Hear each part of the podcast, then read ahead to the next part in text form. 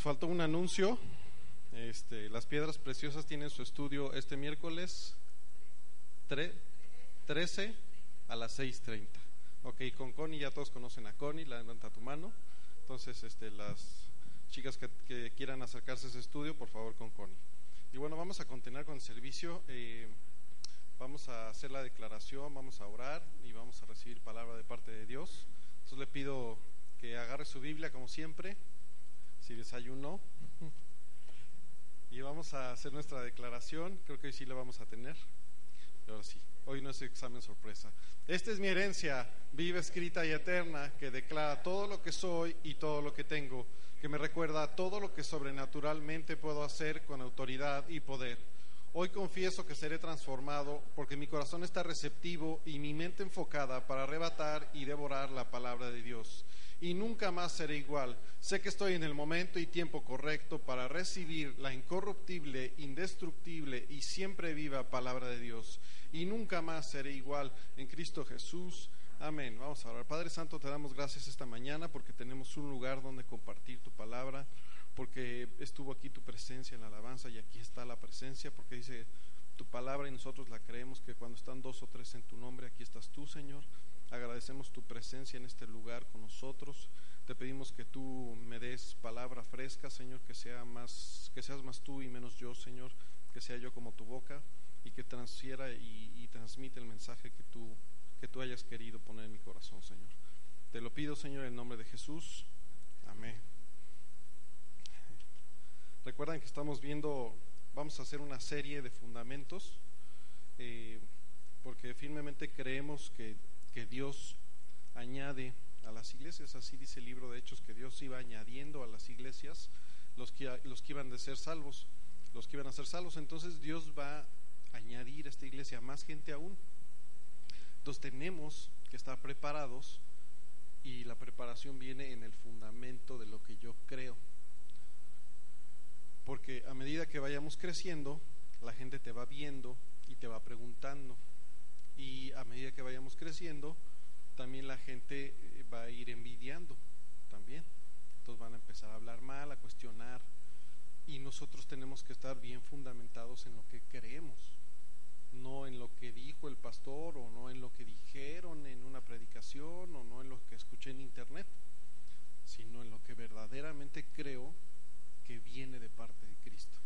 Entonces vamos a empezar eh, eh, a predicar de los temas fundamentales del cristianismo, de los que seguimos a Jesús. Y uno de esos temas fundamentales es el arrepentimiento. Eh, el arrepentimiento, me voy a ir adelantando un poquito a lo, que voy a predicar, el arrepentimiento no es más que un cambio de mente. Lo busqué en el diccionario bíblico y decía cambio de mente. No, entonces ese es el arrepentimiento, porque muchas veces como cristianos te preguntan, ¿Cuántos años llevas de cristiano? ¿Desde cuándo recibiste a Cristo? ¿Cuándo te arrepentiste? Y entonces dices, no, pues yo me arrepentí eh, de niño o yo me convertí a Cristo hace cinco años. Y entonces creemos, tendemos a pensar que el arrepentimiento es un acto de un día.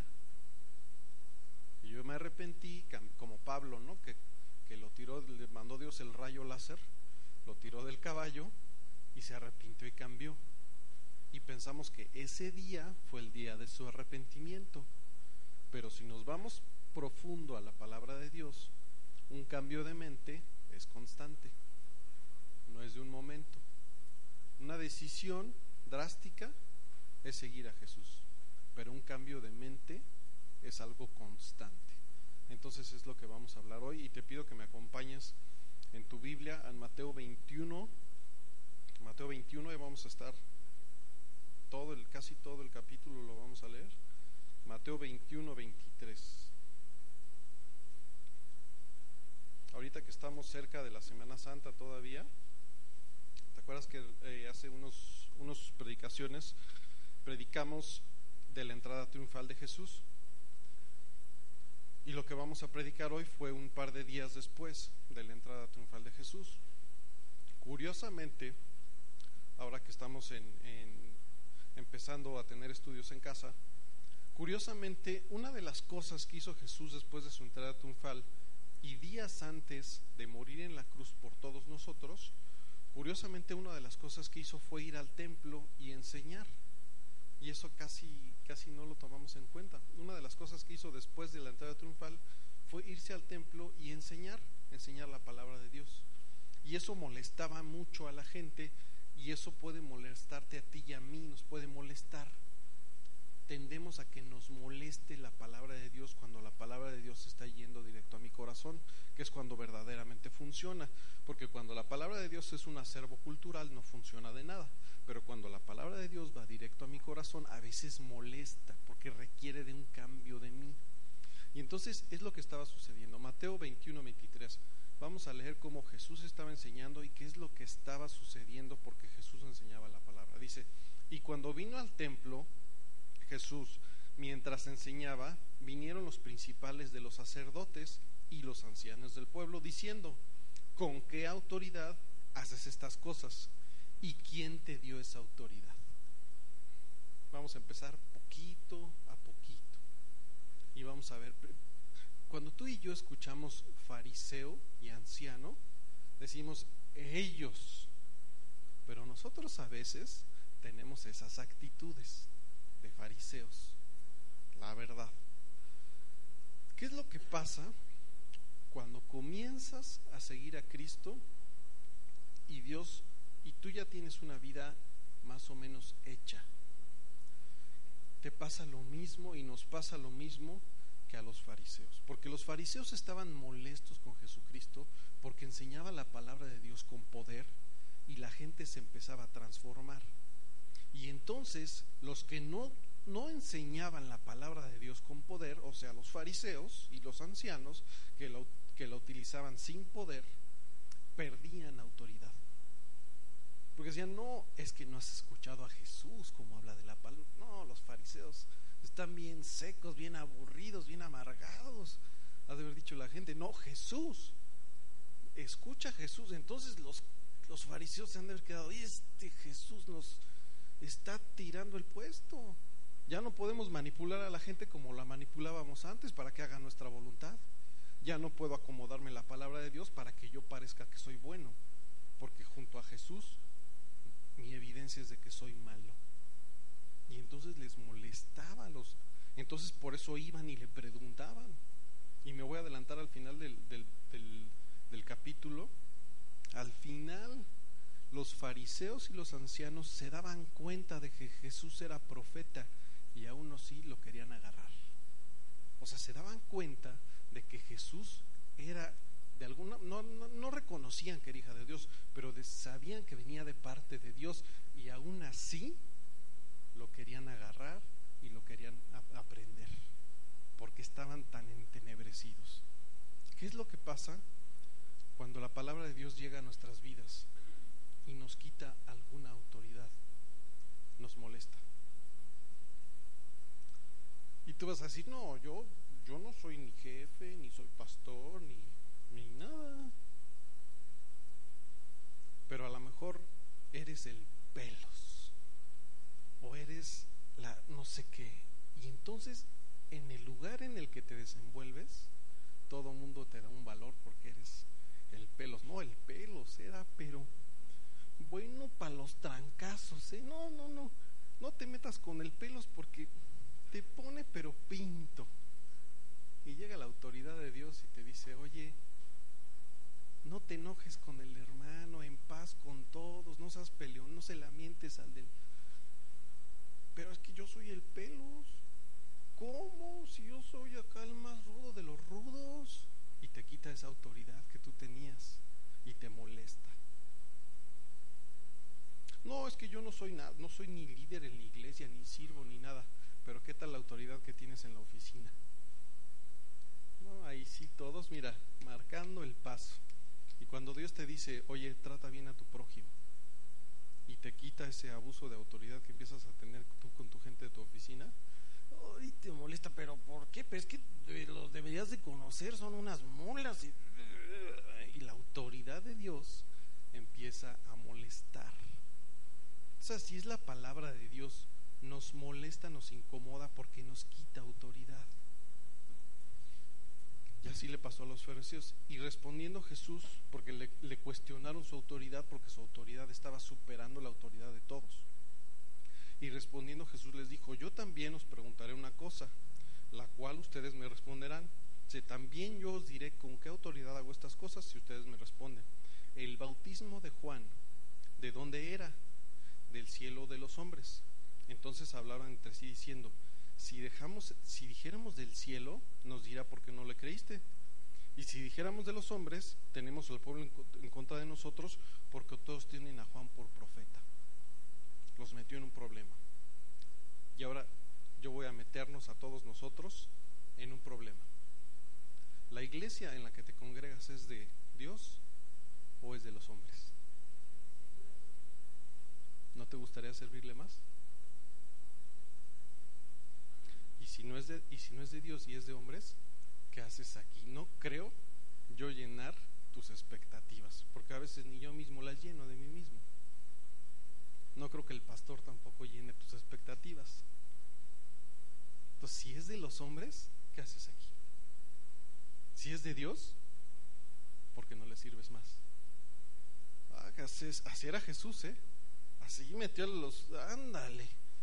Y dijeron, no, pues ya se quedaron callados y se fueron. ¿Por qué no agarraron y dijeron, de, de Dios? Ah, entrenle a servir y bautícense. No se querían bautizar. Era muy sencillo, como hoy es sencillo. No, si es de Dios la iglesia. A ver, me pregunto si es de Dios o no. ¿Los rodeas son de Dios o no son de Dios? ¿De quién es? ¿La alabanza el ser, es de Dios o no es de Dios? ¿La palabra que dicen es de Dios?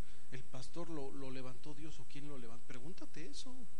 Yo también me he tenido que preguntar, ya sirviendo aquí, Señor, esto no me gusta. Y le digo, bueno, ¿quién es la cabeza? Pues la cabeza es Cristo, pues voy con la cabeza y le, le digo, y me responde, dele métase, aguante. Tú también puedes hacer lo mismo. El, Jesús y la sangre de Cristo vale igualito para ti, igualito. Si tienes una duda, órale. Y si te contesta, sírvele. Tan fácil. Es un cambio de mentalidad, pero esto requiere un cambio de mente, un arrepentimiento. Y los fariseos no estaban dispuestos a arrepentirse. Ellos querían hacer sus planes porque tenían una vida muy cómoda de acuerdo a lo que estaban viviendo. Y entonces Jesús les dijo, y, respondiendo Jesús, dijeron ellos, no sabemos. Y él dijo, tampoco yo os digo con qué autoridad hago estas cosas. Aquí te voy a decir algo, muy, estas, estas predicaciones de fundamentos van a ser duras, así es que no te sorprendas de que porque a, nosotros, a mí mismo me caen duras. No te sorprendas, pero caen bien. Si algo cae duro, cae bien, porque te va a destrabar de algo que estabas trabado por ahí. Y Dios les dijo, entonces yo no te contesto. Tú dices, no sé, yo también te digo, no sé. Pues no nos llevamos, ¿no? O sea, es como, no hay confianza, pues yo tampoco te digo. Y eso es lo que pasa a veces cuando empezamos a seguir a Jesús. Medio estamos. Bueno, es que medio el pastor me cae bien y medio sí tiene gracia, pero también medio me acerco a Dios. Entonces, a veces es el pastor y a veces es Dios. Y, y, entonces, como que no te defines. Y eso es importante que te definas, porque cuando te definas por Dios, Dios te va a decir, sujétate al pastor. Y te vas a sujetar al pastor por causa de Dios. Pero si medio te sujetas al pastor y medio te sujetas a Dios, nunca te vas a sujetar bien a nadie y vas a estar ahí medio, medio, medio sí, medio a veces sí, medio a veces no, medio a veces le echo ganas y a veces no. Entonces te tienes que definir bien, sujétate bien a Dios y Dios te va a mandar a que te sujetes al pastor, pero eso tú háblalo con él. Eso no es mi asunto, ese es asunto tuyo. Entonces Jesús fue misericordioso y dijo, no les voy a contestar el asunto de la autoridad, pero les voy a empezar a hablar por parábolas. Y ese es el asunto. Tú quieres, y, yo te, y, sé honesto contigo mismo, sé verdaderamente honesto contigo mismo.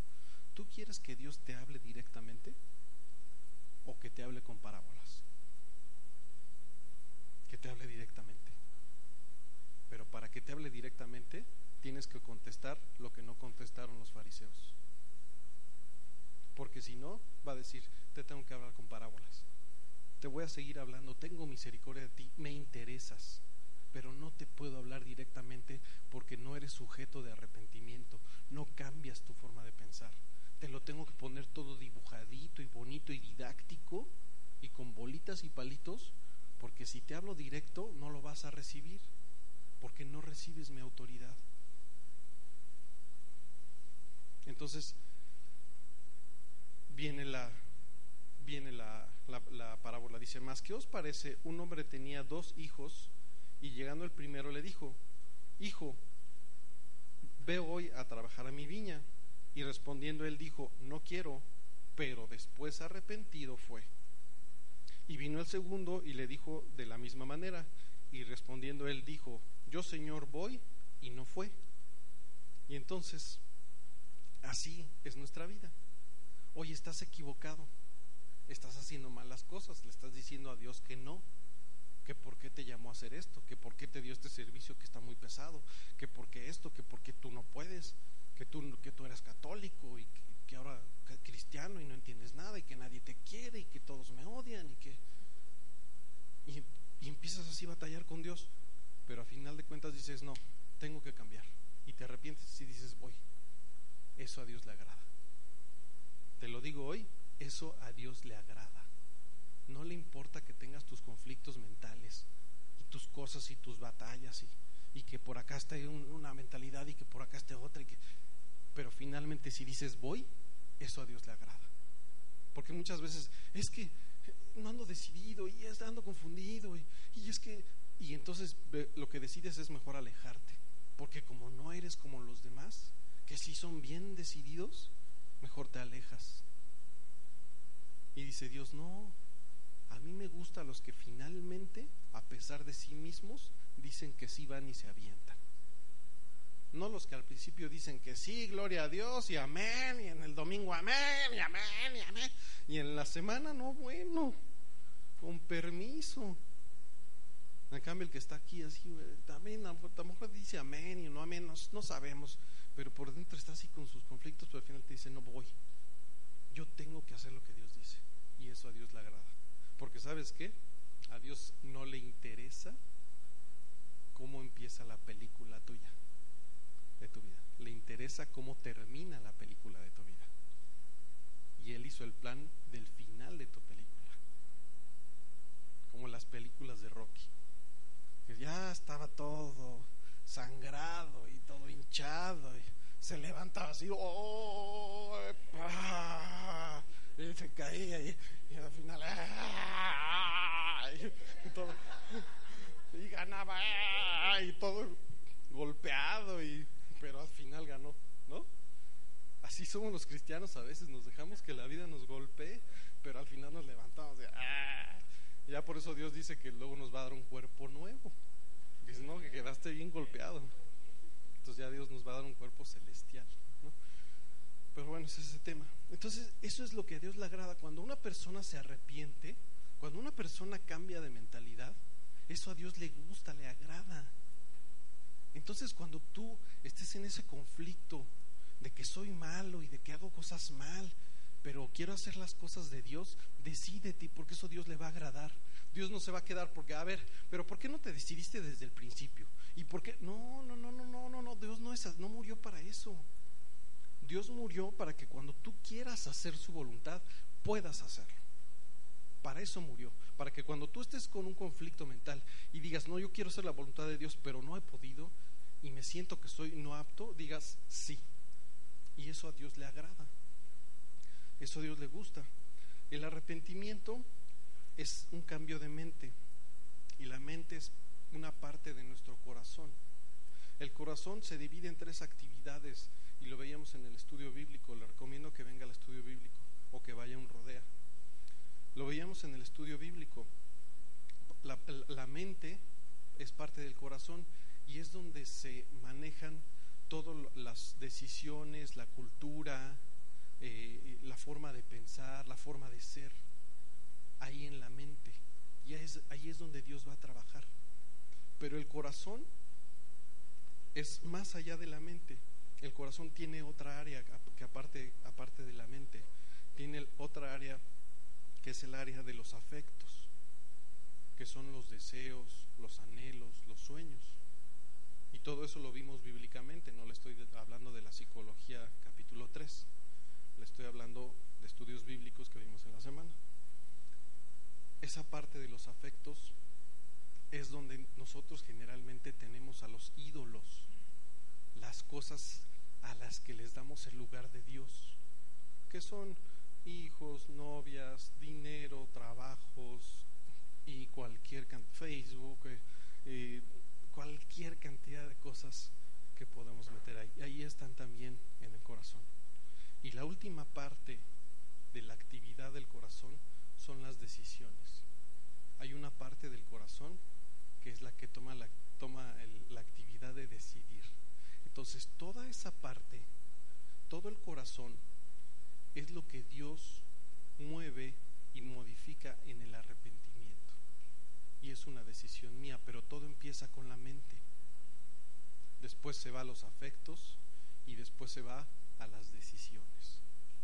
Por eso es que es importante que nuestra fe la estemos alimentando, porque la fe viene del oír y del oír la palabra de Dios y de modificar mi mente y mi mente va a modificar mis afectos y mis afectos van a permitir que yo tome buenas decisiones.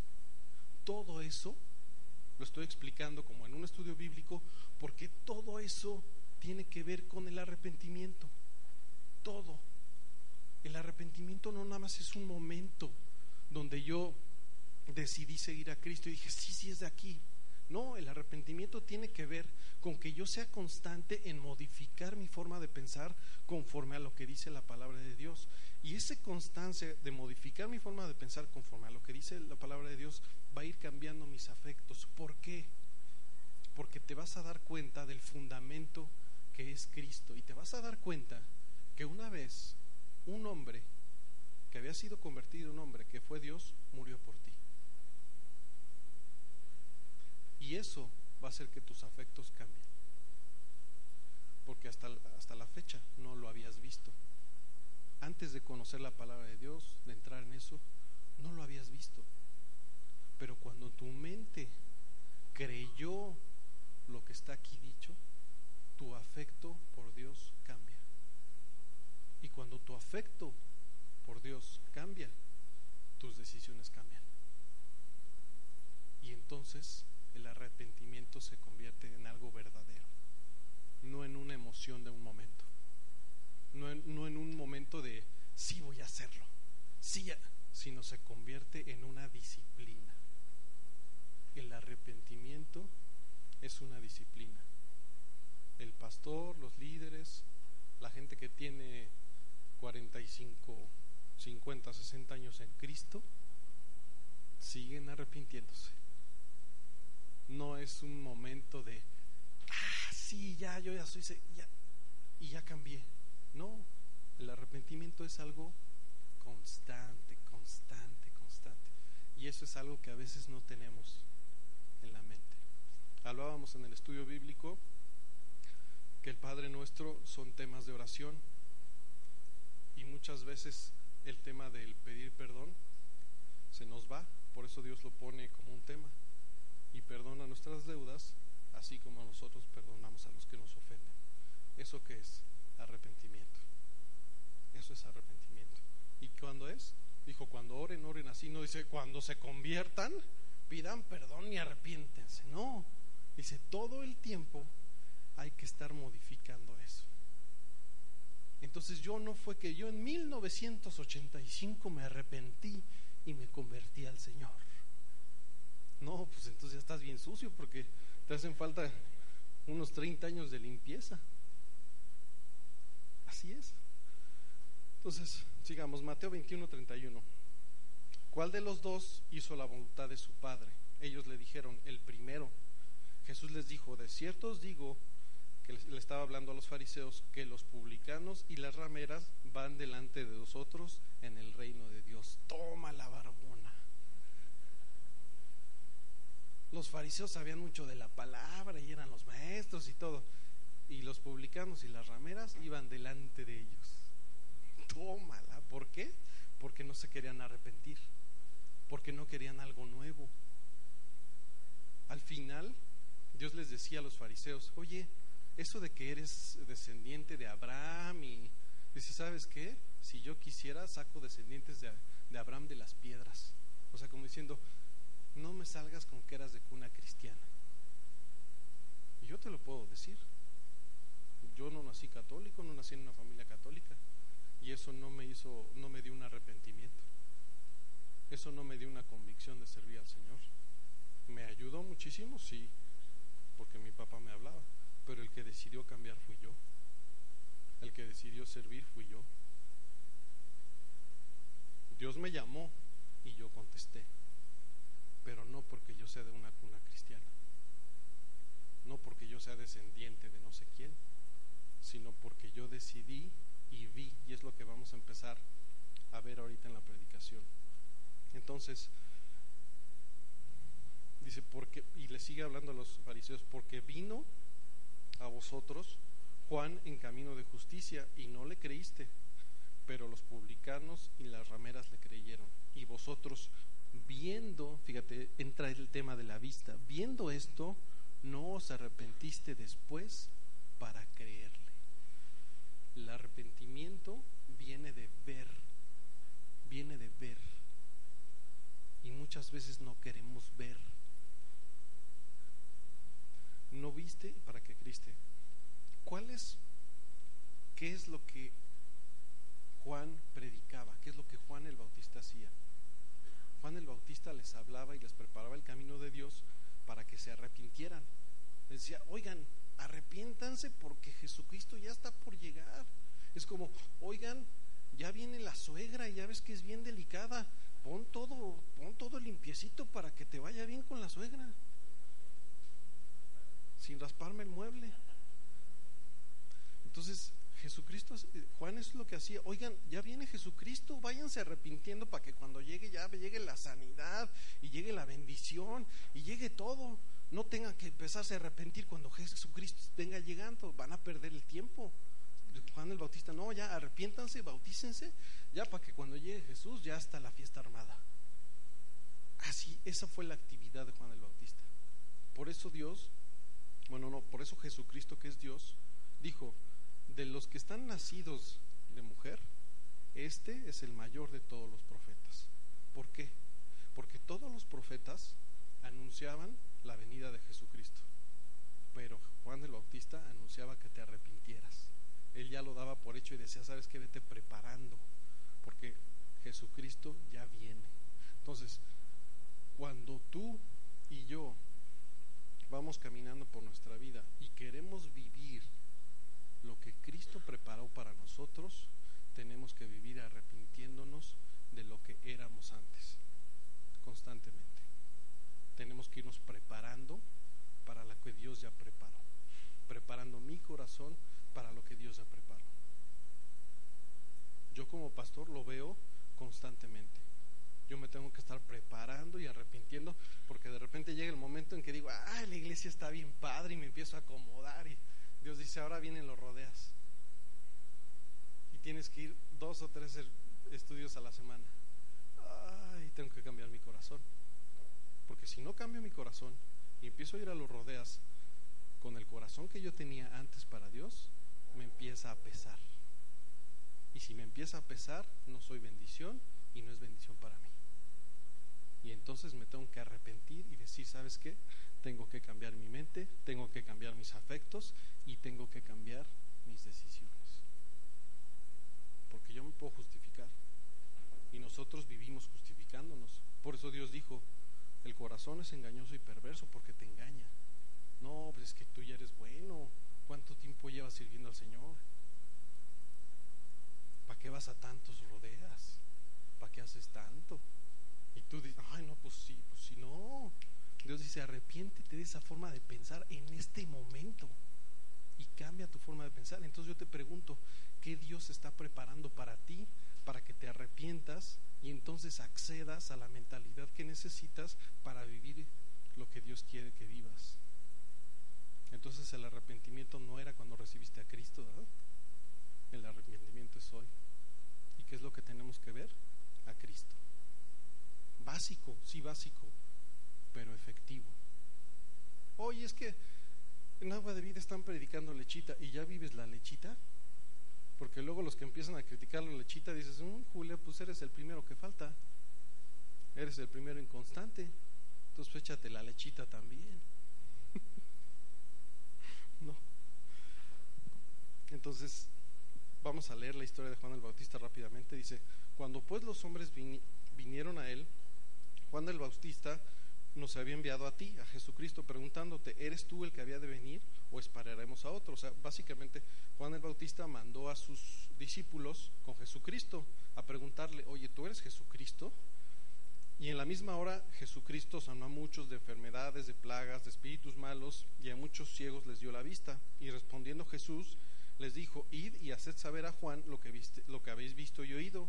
Los ciegos ven, los cojos andan, los leprosos son limpiados, los sordos oyen, los muertos son resucitados y a los pobres es anunciado el Evangelio. Y bienaventurado es aquel que no halle tropiezo en mí. Y es lo que hablábamos en el rodea de cipreses.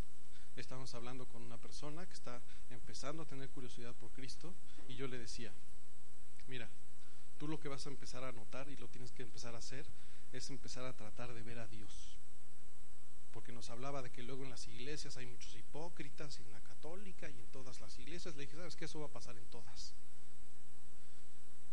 Le dije, pero tú tienes que tratar de fijar tu vista en las cosas que hace Dios y en las cosas que dice Dios. Porque cuando tú logres hacerlo, vas a ver que Jesús, que Dios, nunca va a fallar. Y vas a ver que todo lo que diga va a ser. Te guste o no te guste, pero va a ser. Porque Jesús es la verdad. Él dijo que yo soy el camino, la verdad y la vida. Y la persona que está buscando la verdad jamás va a poder encontrar una falla en Jesucristo. Y ahí lo dice, y bienaventurado es aquel que no haya tropiezo en mí. Porque se va a tener que arrepentir. Porque cuando Dios te pida, ora por ese varón, ora por ese varón, es que es un hijo de su ora por ese varón y ora por ese varón. Tienes razón, Señor. Oro por este cabezadura que es un pero tú dijiste que ore por él. Y a los años ves el fruto y dices, no hay tropiezo en lo que Dios me dijo. ¿Cuándo nos tenemos que arrepentir? Siempre. Y no es porque seamos malos es porque tenemos que convertir nuestra mente para que eso afecte nuestros, las cosas que nosotros amamos, nuestros afectos, nuestros deseos y finalmente podamos decidir hacer la voluntad de Dios. Si no lo hacemos así, no se puede. Dios lo dijo claramente. La fe viene del oír, necesito que te estés llenando. Lee los devocionales, lee tu Biblia, escucha las predicaciones, llénate de la palabra de Dios. Eso va a modificar tu mente, te vas a arrepentir, vas a modificar tus afectos y vas a poder decidir hacer la, la voluntad de Dios. Porque quieres empezar al revés. Oigan, pastor, dime cuál es la voluntad de Dios para mí. No, pues no sé, hijo. No, no, la verdad no sé. Lo que sí sé es que, que leas tu Biblia, que leas tus devocionales, que te llenes de la palabra. A lo mejor te puedo dar un consejo que evidentemente se vea pero sobre todo pues que cambies tus afectos y que tu afecto por Dios sea el más importante. Y luego entonces tú solito vas a poder decidir qué es lo que tienes que hacer. Dice, cuando se fueron los mensajeros de Juan, comenzó a decir de Juan a la gente, ¿qué saliste a ver? Fíjate, Jesucristo les dijo a los que estaban ahí con él, cuando se fueron los mensajeros, les dijo, ¿qué salieron a ver? Una caña sacudida por el viento, o sea, una persona débil que no les diga sus cosas y sus verdades. O sea, querían que Juan fuera, ay no, mira, fíjate que sí, tú sigue adulterando, pero vele bajando poquito. O sea, nada más poquito. O bueno, sí roba, pero roba la mitad. Y ahí va, ¿no? Y luego ya le vas bajando una cuarta parte. Y ya que tengas todo, ya dejas de robar. No, Juan no era de esos.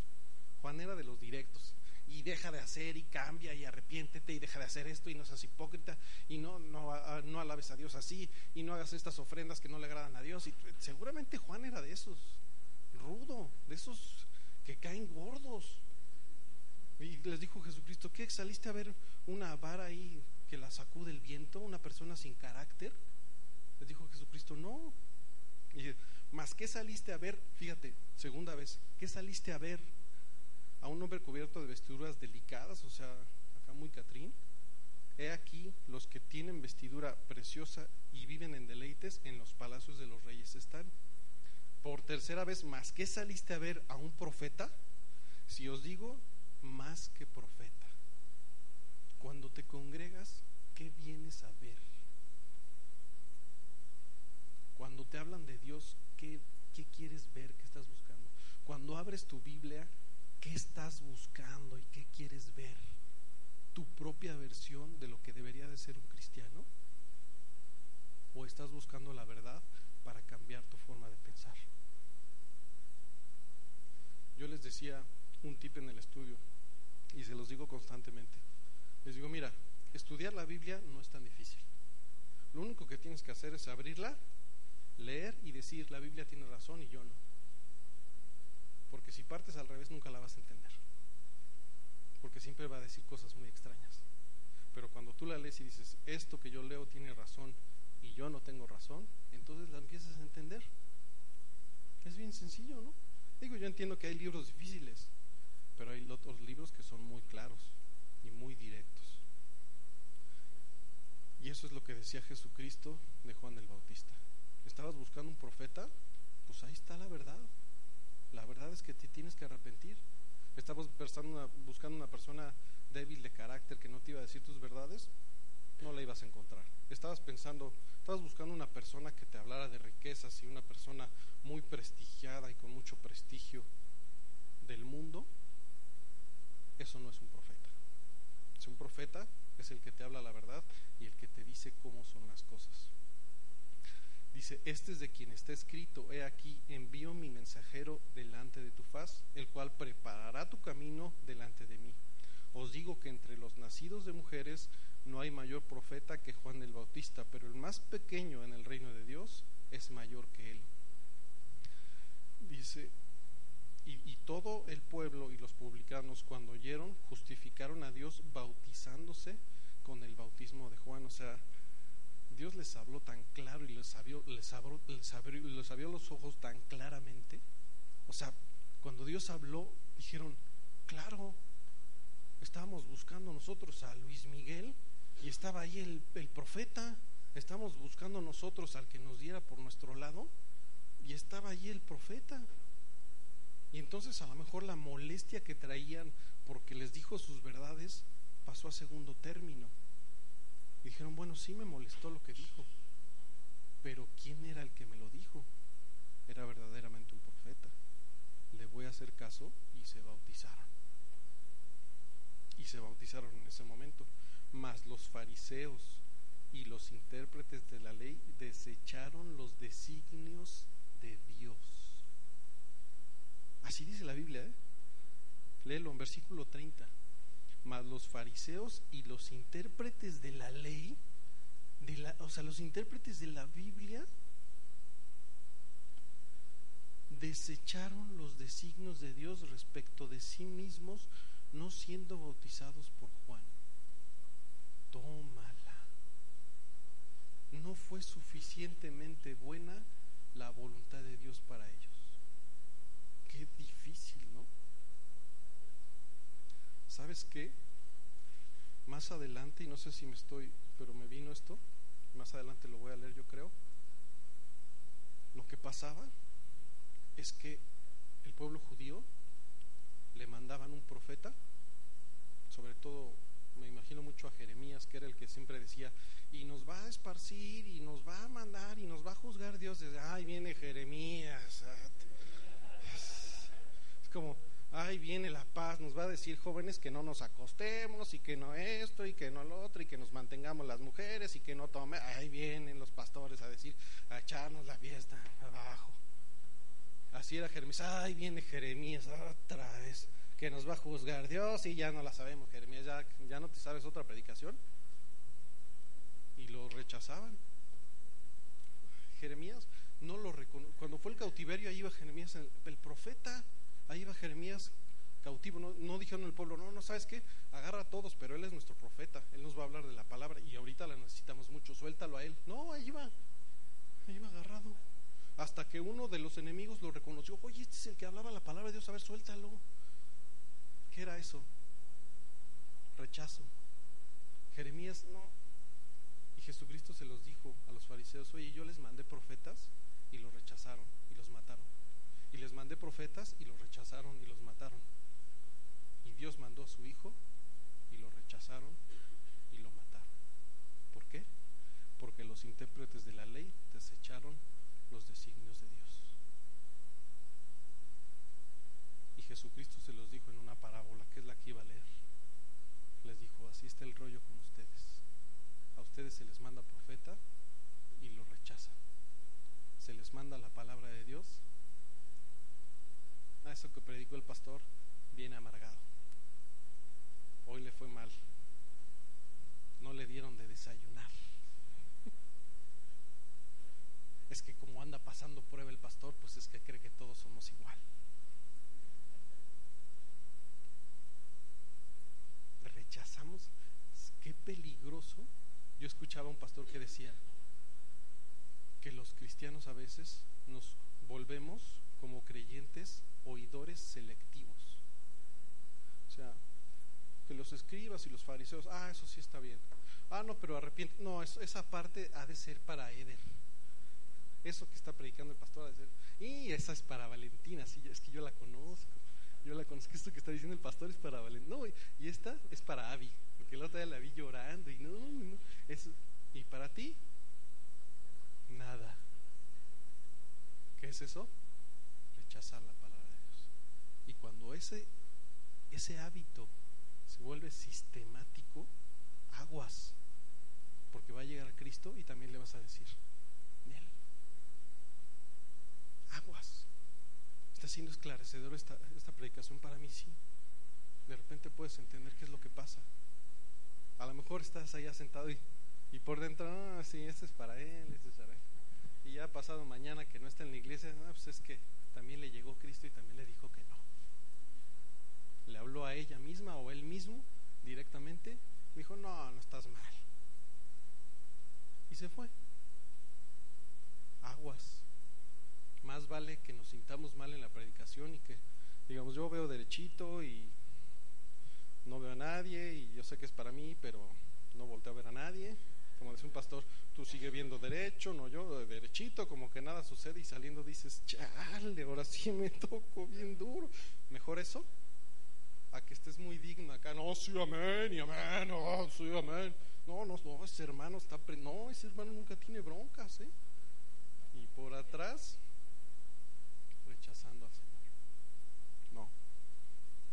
Aquí somos cristianos que eh, predicamos lechita y esa lechita nos sirve para seguir frescos con nuestra relación con Dios. El arrepentimiento.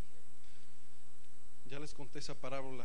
Dice, vamos a leerla rápido. Hoy parábola. Un hombre, es Mateo 21, 33, padre de familia. Él cuando plantó una viña y la cercó vallado y cavó en ella un lugar y edificó una torre y la arrendó a labradores y se fue lejos.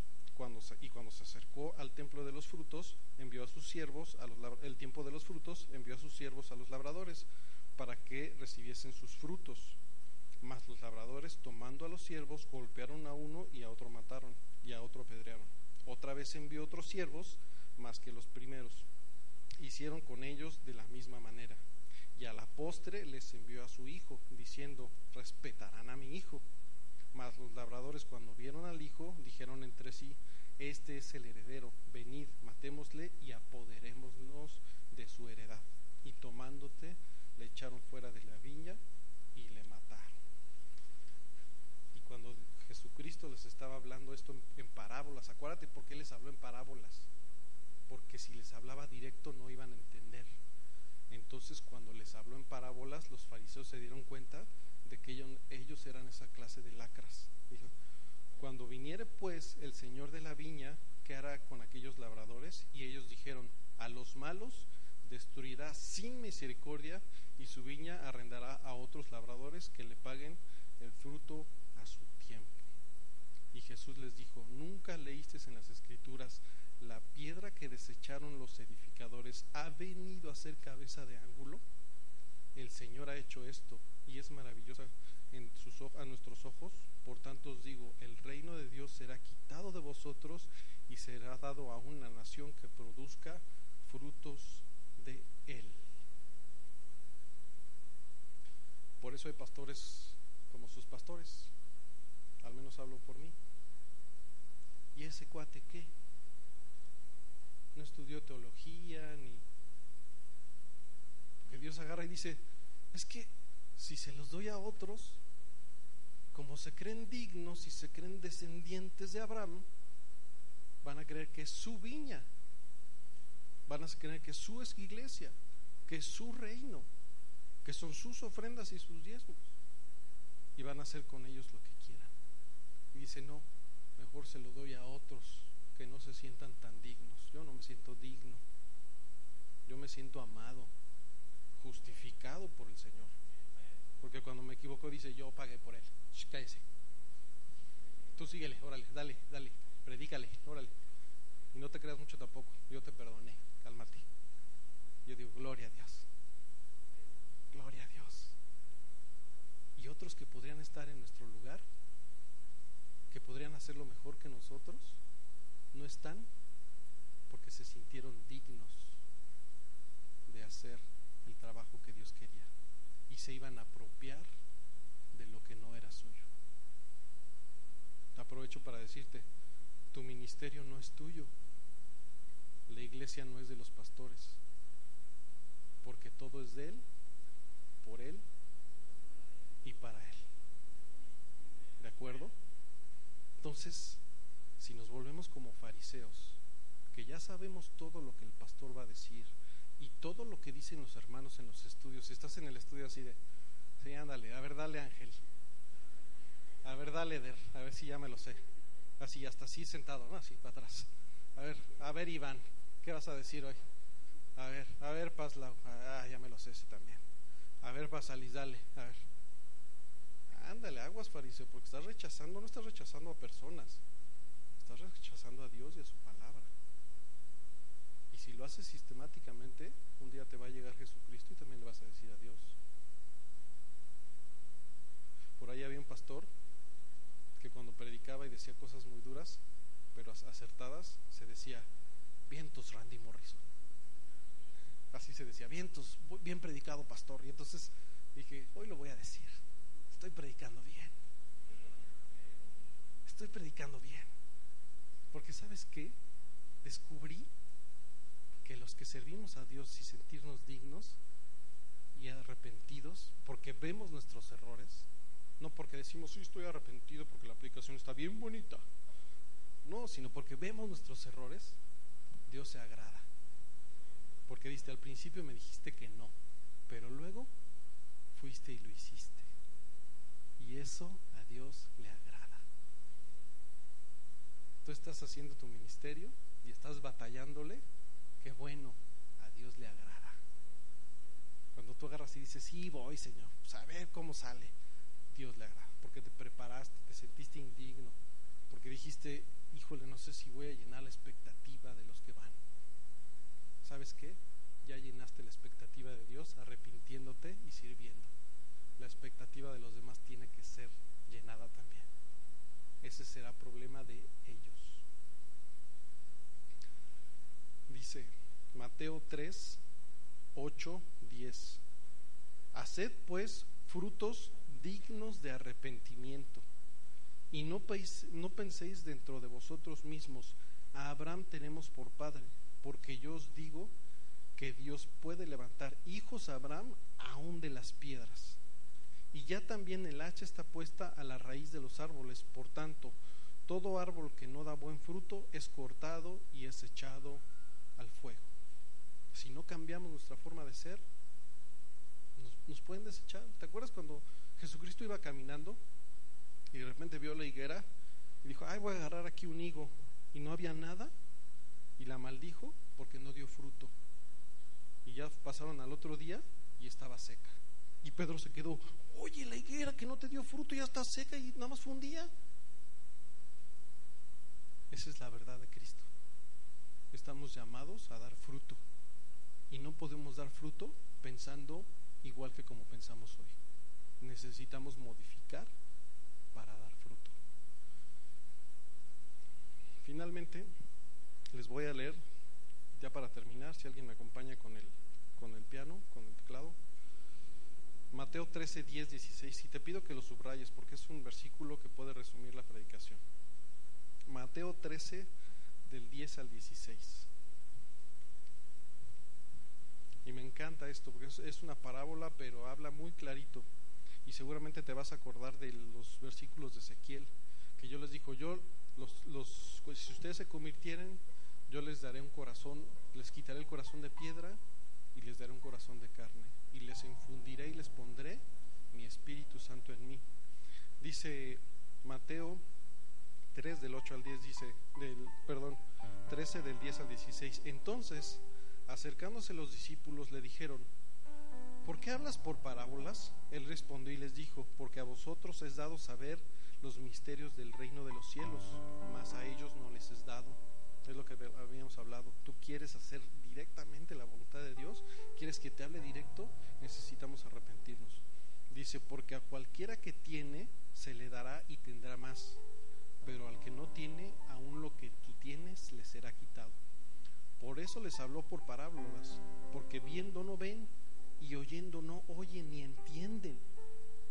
De manera que se cumple en ellos la profecía de Isaías que dijo, de oído oiréis y no entenderéis, y viendo veréis y no percibiréis, porque el corazón de este pueblo se ha engrosado, se creen mucho y con los oídos oyen pesadamente, o sea, tienen que escuchar predicaciones y, y 20 predicaciones y estudiar, estudiar para que medio les caiga un poquito. Y han cerrado sus ojos para que no vean con los ojos y oigan con los oídos y escuchen esto, y con el corazón entiendan y se conviertan y yo los sane. Pero bienaventurados vuestros ojos porque ven y vuestros oídos porque oyen. Porque de cierto os digo que muchos profetas y justos desearon ver lo que veis y no lo vieron, y oír lo que oyen y no lo oyeron. Bienaventurado tú, agua de vida, que escuchas al Señor. Bienaventurado tú que oras y Dios te responde. Bienaventurado tú que puedes ver la obra de Dios. Bienaventurado tú que ves algo en tu hermano que tiene a Cristo, que puedes agarrar y decir, yo sé cómo podría estar él.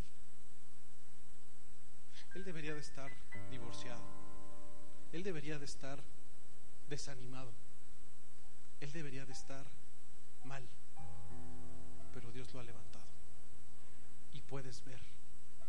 Bienaventurado tú que vas al estudio de los matrimonios y ves matrimonios trabajando en su matrimonio y ves cómo no se han rendido. Bienaventurado tú que ves en los servidores una persona que podría ser mala persona, sin embargo sirve a Dios y no cobra dinero, sino que confía en la recompensa de Dios. Bienaventurado tú que vas a un estudio y que escuchas y dices, si es cierto lo que dijeron, si es cierto, tengo que cambiar. Bienaventurado tú. Y eso es lo que dice Dios Bienaventurado tú que sí oyes y bienaventurado tú que sí ves. Tienes un tesoro impresionante que hasta los profetas que nosotros leemos en la Biblia hubieran querido tener, hubieran querido haber escuchado las palabras de Jesucristo. Bienaventurados. ¿Sabes qué? Lo que tenemos no es poco, no es poco. Lo que tenemos aquí, los que tenemos eso, es mucho. No dejes que te hagan menos, ni que te comparen, ni que te metan ideas, porque te pueden robar esto. No sería bueno. No sería bueno para tu vida. Que por un prestigio, o porque vamos a esta iglesia mejor, o porque ve este pastor de internet como predica, pierdas tú el oír y ver. Porque qué vas a ir a ver al pastor de internet allá a Estados Unidos o lo vas a ir a ver a Argentina? Aquí nos puedes ver a nosotros, estamos bien ventilados. Y te vas a dar cuenta que este burro puede predicar bien. ¿Por qué? Porque Dios está conmigo y porque me ha arrepentido. Y porque yo digo, si tú dices Dios, rodeas, pues rodeas. Y si tú dices que yo soy bueno con la gente, pues órale, te creo. Y si tú dices que predico, predico. Y si tú dices que hago, hago. Tú me puedes ver. Y tú me puedes ver y puedes ver a los, a los otros pastores también, a mi esposa. Y puedes ver a los líderes. Y puedes ver a matrimonios transformados. Y puedes ver a personas superándose. Y puedes ver. ¿Para qué volteamos a ver otro lado? Yo no digo que de vez en cuando no veas. Pero aquí es donde Dios quiere que veas. Y no porque solo Dios está aquí, Dios está en muchas iglesias en las que, en las que lo honran. Pero a ti te llamó a una. Si un día te mueve a otra que te mueva, y allá ves. Pero si hoy estás aquí, hoy aquí ve y escucha. Porque Dios te dio esa capacidad. Porque Dios dijo que un día nos iba a dar su espíritu y que nos iba a quitar ese corazón duro de piedra y que nos iba a poner uno de carne. Y yo le creo. Si este burro lo ha cambiado, a los burros de allá también. No soy el único, no me siento solo. Vamos a orar y vamos a darle gracias a Dios por esta palabra. Padre Santo, te damos muchas gracias porque tú nos abres los ojos y nos permites ver todo lo que tú haces, Señor. Te pido siempre, Señor, que podamos ver lo que tú haces, que podamos escucharte directamente, Señor, y que podamos ver lo que tú haces en esta iglesia, en, nuestras casas, con nuestras familias, con la gente que nos rodea, Señor. Bendito tú seas por lo que hiciste que nos abrió los ojos, Señor. Te lo agradecemos infinitamente en el nombre de tu Hijo Jesús. Amén.